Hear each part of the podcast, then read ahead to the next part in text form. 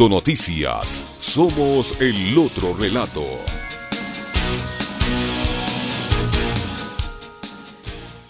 Ocho con 42, ya está con nosotros Omar Ceballos. Me preguntaban por Licenia. Eh, ojalá regrese ya mañana, eh, repuesta de salud. Creo que tuvo una descompensación en su salud. Licenia, se me pasó eso en el, saludo. Eh, desde acá le enviamos un fuerte abrazo a, a, que se recupere pronto y ojalá mañana esté ya con nosotros. Me preguntaban por ella hace un momento. Y está con nosotros Omar Ceballos. Omar, ¿cómo está? Bienvenido, buenos días. Ex concejal de la capital de la República, hoy aspirante a la alcaldía de Quito por Centro Democrático. Cuéntenos cómo está avanzando primero la campaña, esta experiencia que está viviendo desde lo personal, lo particular, eh, cómo ha visto el ánimo de los quiteños, cómo le reciben en los barrios, qué es lo que le dicen, qué necesita Quito, que ha estado abandonada durante ya tres periodos administrativos municipales consecutivos. Bienvenido, Omar. Buenos días, Alexis. Buenos días a todas las personas que escuchan Radio Pichincha. Un saludo a Diseña, que se recupere. Eh, gracias por la, la, entrevista y la invitación. Yo creo que en, en, en, la campaña, primero de manera personal, me siento bastante optimista.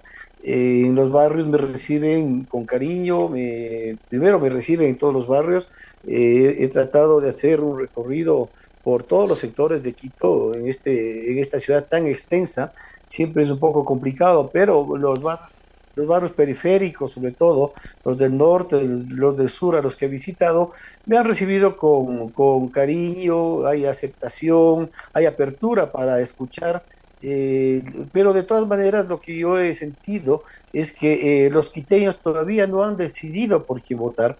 Eh, la, la, indecisión está muy alta, eh, creo que pasa, sobrepasa el 70% de acuerdo a algunas mediciones que se han hecho, y, creo que esto obedece a lo que tú planteabas, el, el, tema de que hace ya tres periodos o más la ciudad ha estado abandonada porque se ha ido experimentando en modelos políticos que no han dado resultado, modelos administrativos que no han dado resultado, que no han tenido una planificación adecuada para resolver los problemas de la ciudad, para enfrentar los retos que tiene una ciudad tan grande y tan importante como es Quito. Eh, por esto creo que todavía eh, las cosas no, no, no están decididas, eh, el 70 y pico por ciento de los quiteños no ha pensado todavía por quién votar, eh, y es más, con todo, un, con todo un tema del Campeonato Mundial de Fútbol, con la participación de Ecuador en este Mundial, que de paso felicito a la selección por su desempeño el día domingo, eh, no, no, no, se, no se está tomando o no se está tomando la decisión de por qué candidato votar. Entonces, eh, esto también deja un, un, poco abierta las posibilidades a, a, cualquiera de los candidatos que estamos corriendo y sobre todo a, a personas que ya de alguna manera hemos demostrado una experiencia en el transcurso de nuestra, de nuestra vida, de nuestro quehacer público. Uh -huh. El caso mío particular, el paso por la concentración deportiva de Pichincha, uh -huh. en donde dejé obras como la propia cancha de Estado de Atahualpa, donde clasificó la selección por primera vez al Mundial en el año 2001. Es una de las obras que yo realicé eh, cuando estuve en la gestión de la concentración deportiva de Pichincha. Esto eh, me da la, experiencia, la capacidad y estos tres años y medio de concejal eh, creo que me dio también el conocimiento de lo que pasa al interior de la institución municipal, de lo que pasa en la propia administración municipal, porque mucha gente puede llegar con muchas ideas, muchas buenas ideas, incluso muchas buenas intenciones, pero no eh, se sabe cómo, cómo administrar un tema tan complejo como es el municipio de Quito. Por lo tanto, eh, yo sí creo que Quito necesita de manera inmediata a un alcalde que tenga experiencia, que tenga capacidad, que tenga el conocimiento eh, pleno para poder ir resolviendo los problemas administrativos. Y, y, y yo creo que eh, se, debe, se debe ya eh, tener una visión clara de lo que quiere, lo que se quiere en la ciudad, hacia dónde vamos a llevar a la ciudad y a través de esta visión y esta definición uh -huh. hacer un plan estratégico en donde estén enmarcados varios ejes de acción y dentro de esos ejes de acción tengamos objetivos claros para que a través de, de mediciones eh, a, a, corto, mediano y largo plazo podamos ir viendo el desarrollo real de la ciudad, Alexis. Ahora, conociendo el municipio eh, por dentro y a la ciudad por fuera, eh, ¿cuáles identifica usted que son las principales urgencias que tienen los quiteños y quienes habitan en la ciudad? Sí, la principal urgencia que tienen los quiteños y la ciudad de manera general eh, tiene dos, dos, dos, componentes fundamentales. El primero es la institucionalidad del municipio. Eh, el municipio hay que, hay que hacer una reingeniería completa porque hay muchas competencias dispersas. El caso más, más claro, más evidente, es el tema de la movilidad en Quito, por ejemplo. Eh, la movilidad en Quito está, eh, las competencias de la movilidad en Quito está en varias dependencias que muchas veces entre ellas no se ponen de acuerdo.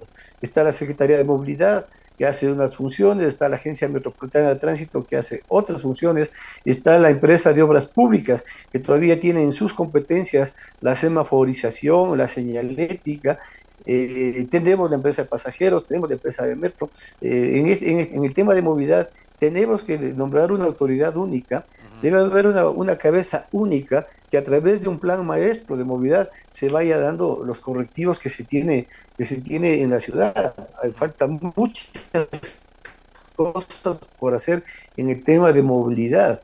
Eh, por ejemplo, la movilidad, no solamente es el tema del tránsito de la ciudad, que todo, todos los días sufren los quiteños, sino todo el tema de infraestructura vial.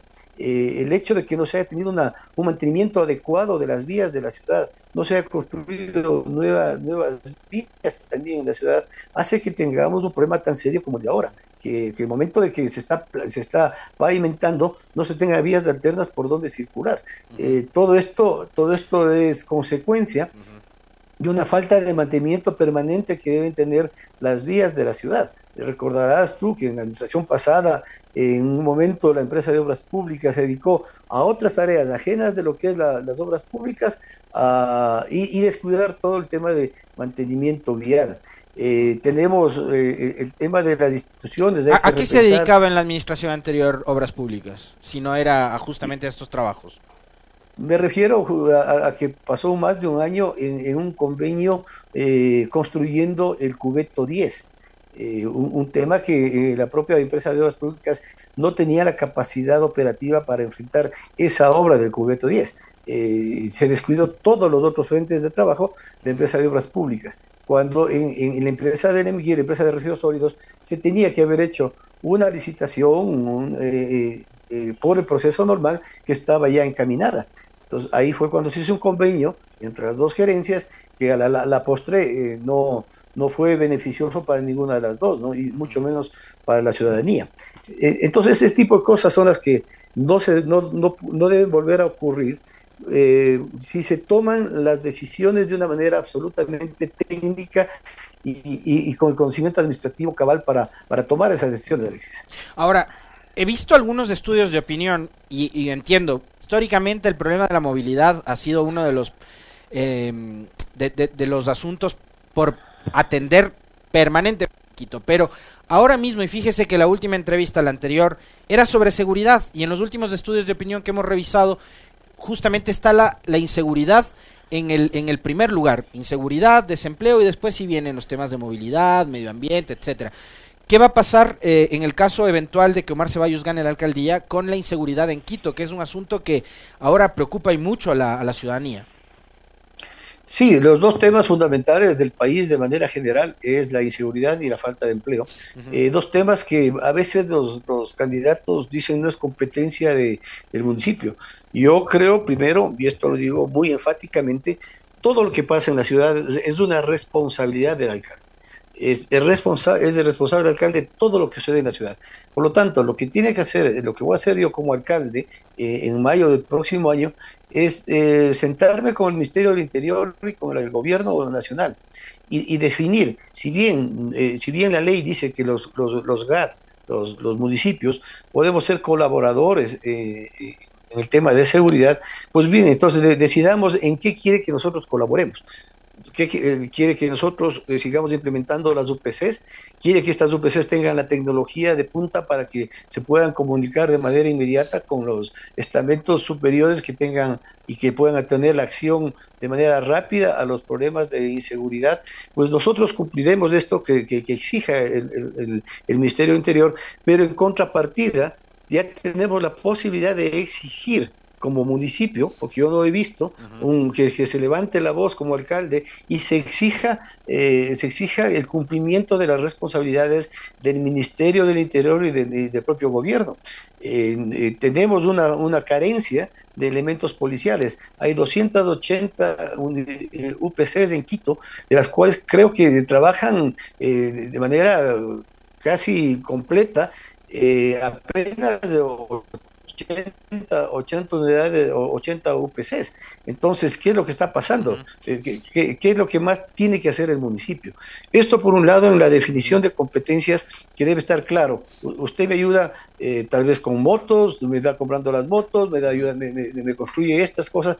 El momento que nosotros cumplamos, tenemos la posibilidad de exigir de exigir al gobierno que cumpla con las responsabilidades que le competen a ellos. Eh, por otro lado, creo que también es tarea del propio municipio eh, con apropiarnos de todo lo que significa el espacio público.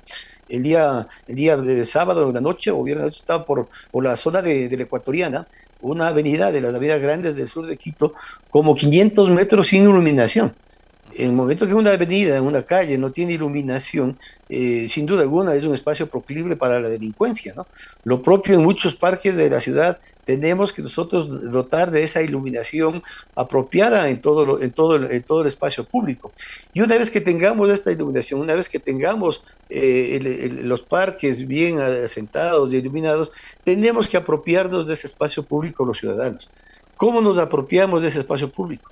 Con tareas recreativas, con tareas de, cultura física, eh, que hagan como, como países orientales, que hagan el tai chi, que hagan bailoterapia, que hagan actividades propias que tienen que ver con la, con la cultura física, que además estamos atacando a uno de los problemas más graves que tiene el país, que, que es la, la primera causa de mortalidad en el país, que son las enfermedades cardiovasculares. Esto se ataca únicamente con actividad física. Yo en el Ministerio de Deportes, cuando pasé por ahí, dejé un programa que lastimosamente después no se continuó, que era Ecuador en Acción, que es el, que todos los ciudadanos, por salud, por salud pública, deben tener actividad física durante al menos 30 minutos a 40 minutos diarios. Esto va a combatir estas enfermedades cardiovasculares. Pero también tenemos que apropiarnos de este espacio público con el arte, con la cultura. Eh, el, el, sector cultural, el sector artístico de la ciudad, eh, creo que es uno de los más afectados. No se ha topado, no se ha puesto el dedo en la llaga sobre este problema. El, tema cultural y artístico en la ciudad después de la pandemia fue de los más afectados, de los sectores más afectados de la ciudad. Entonces, a, estos actores culturales, a todas estos, a estas personas, tenemos que darle la posibilidad de que activen en los espacios públicos con una regulación, con un, orden, con un orden adecuado, pero apropiarnos de este espacio público. Cuando nosotros estemos activando en el espacio público, sin duda alguna es una medida disuasiva a que se cometan actos delictivos. Eh, hay otras tecnologías, eh, yo creo mucho en, las épocas de, mías, como cuando viví en el barrio San Juan, en donde los vecinos nos cuidábamos. Yo creo mucho en la, en la solidaridad entre vecinos. Yo creo que sin solidaridad no va a haber seguridad volvamos a conocernos entre vecinos, volvamos a ver al vecino de al lado. Si es que el vecino de al lado tiene que salir unos días eh, fuera de la ciudad, que le converse, le diga, vea, tengo que salir, por favor, si pasa algo, comuníquenme o, tengo yo este, este, teléfono de emergencia a través de los mismos chats comunitarios que hay ahora. Eh, hubo un ejercicio importante, por ejemplo, de las brigadas barriales por la seguridad. El municipio tiene que tiene que ayudar a estas brigadas barriales a que se conformen y comiencen a activar estas brigadas barriales. Entonces,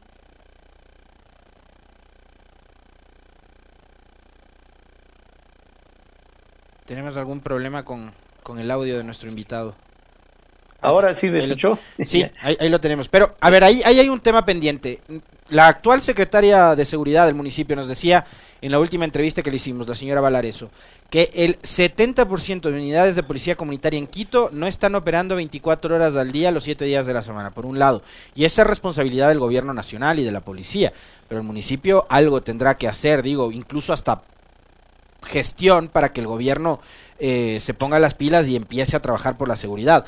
Eso lo uno. Y lo otro, le quiero trasladar una inquietud de nuestros oyentes que están siempre pendientes de las entrevistas y nos dicen, por favor, preguntarle a Omar Ceballos qué tiene pensado hacer con la fauna urbana y dar solución a la cantidad de perritos callejeros que hay. Bueno, el tema, de, tema que yo manifestaba a las UPC es justamente lo que yo planteo. Definir con el Ministerio Interior. ¿Qué quiere que el municipio haga? Quiere que las UPCs tengan, eh, se les reconstruya, les adecuemos, tenemos la, tecnología, pero él como contrapartida tiene que dar el personal.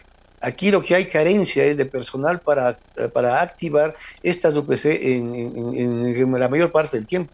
Hay UPCs que están abandonadas, hay UPCs que están lejanas del punto de donde, donde está el foco de delincuencia. Eh, de manera que para llegar eh, un policía a donde normalmente están ya identificados como puntos eh, graves de delincuencia, se tardan, se tarda demasiado. Entonces, e, este tipo de cosas son las que el municipio sí puede hacer. En el tema de fauna urbana, que estamos ya con un problema bastante serio, se dice que ya pasan los 700 mil eh, perritos callejeros en la ciudad. Se tiene que hacer un programa agresivo de esterilización primero. No es posible que nosotros tengamos esta calle que ya la han bautizado como la calle, como la calle de los perros, acá en el sector de Conocoto, y, no hagamos, no hagamos, no activemos y no hagamos algo de manera inmediata. Eh, yo creo que ahí hay una tarea pendiente de Urba Animal en donde, en donde tendría que buscar la forma de abaratar todo el tema de la esterilización. Nosotros creemos que debemos tener una campaña eh, fundamental de esterilización de la, de, la, fauna urbana y también comenzar a hacer programas agresivos de, de, adopciones. Eh, el, el tema de la adopción en otros países ha funcionado bastante bien hay países en, Europa que eh, lo hicieron así y se ha ido eliminando poco a poco el tema de la, fauna urbana. Pero creo que son, son programas directos que se tiene que tener eh, ya de manera inmediata tomar acciones en un momento que uno en el momento que uno acceda a la alcaldía de Quito. Muy bien, le quiero agradecer infinitamente a, Omar Ceballos. Siendo un hombre de fútbol, me recordaba Omar si su paso por la concentración deportiva de Pichincha. Eh, ¿Se arriesga a dar un pronóstico, Omar, para el partido del día viernes? Ecuador-Países Bajos. Buen partido el de ayer de Países Bajos, ¿no? Contra Senegal. Muy buen, buen partido, buen partido. Eh, a ver, sí, en la concentración deportiva de Pichincha tuve eh, ahí una de las obras emblemáticas que hice, eh, justamente es el cambio del drenaje de la cancha, ¿no? Eh, una cancha que tiene un drenaje espectacular, que en poco tiempo se seca la cancha y se puede jugar. Ahí clasificó por primera vez al Mundial de Fútbol nuestra querida selección. Yo creo que el, el día viernes empatamos con Países Bajos y el próximo martes estamos en octavos de final. Muy bien, ahí está el pronóstico también de nuestro invitado. Un fuerte abrazo, Omar Ceballos. Gracias. Gracias, Alexis, a usted y siempre a órdenes. Muy gentil. Eh, candidato a la alcaldía de Quito por Centro Democrático. A ver, les cuento brevemente. Hoy amanecimos con la derrota de Argentina. Perdió 2 a 1 contra Arabia Saudita. Lamento recordárselo a los hinchas fanáticos del albiceleste. En Ecuador hay muchos, ¿no? Hay, hay una importante comunidad primero de, hermanos argentinos que residen acá, muchos de ellos muy queridos amigos míos, que seguramente me deben estar escuchando y deben estar lamentando este primer resultado. Eh, de la Argentina y otros connacionales ecuatorianos que son fanáticos de Messi. Yo les decía hace, unos minutos que no, no, soy fanático de Messi, pero eh, no dejo de reconocer que se trata de uno de los jugadores más espectaculares que ha dado este deporte. Ha hablado ya Messi y ha dicho no hay excusas, vamos a estar más unidos que nunca, somos un grupo fuerte y lo hemos demostrado. Hacía mucho tiempo que no pasábamos por esta situación, toca demostrar que somos un grupo de verdad. Palabras del capitán de la selección argentina, Lionel Messi, después de la derrota de hoy frente a Arabia Saudita en el partido inaugural, bueno, no partido inaugural, sino el primer partido de Argentina en, en, el Mundial. Y les cuento que de momento en el entretiempo están ya Dinamarca y Túnez empatan a cero goles. Así que estamos pendientes también de lo que suceda con la fecha de hoy. México-Polonia a las 11 horas, Francia y Australia a las 14. Esperamos que Licenia se recupere pronto, que esté con nosotros ya el día de mañana. Conmigo, un fuerte abrazo, chau.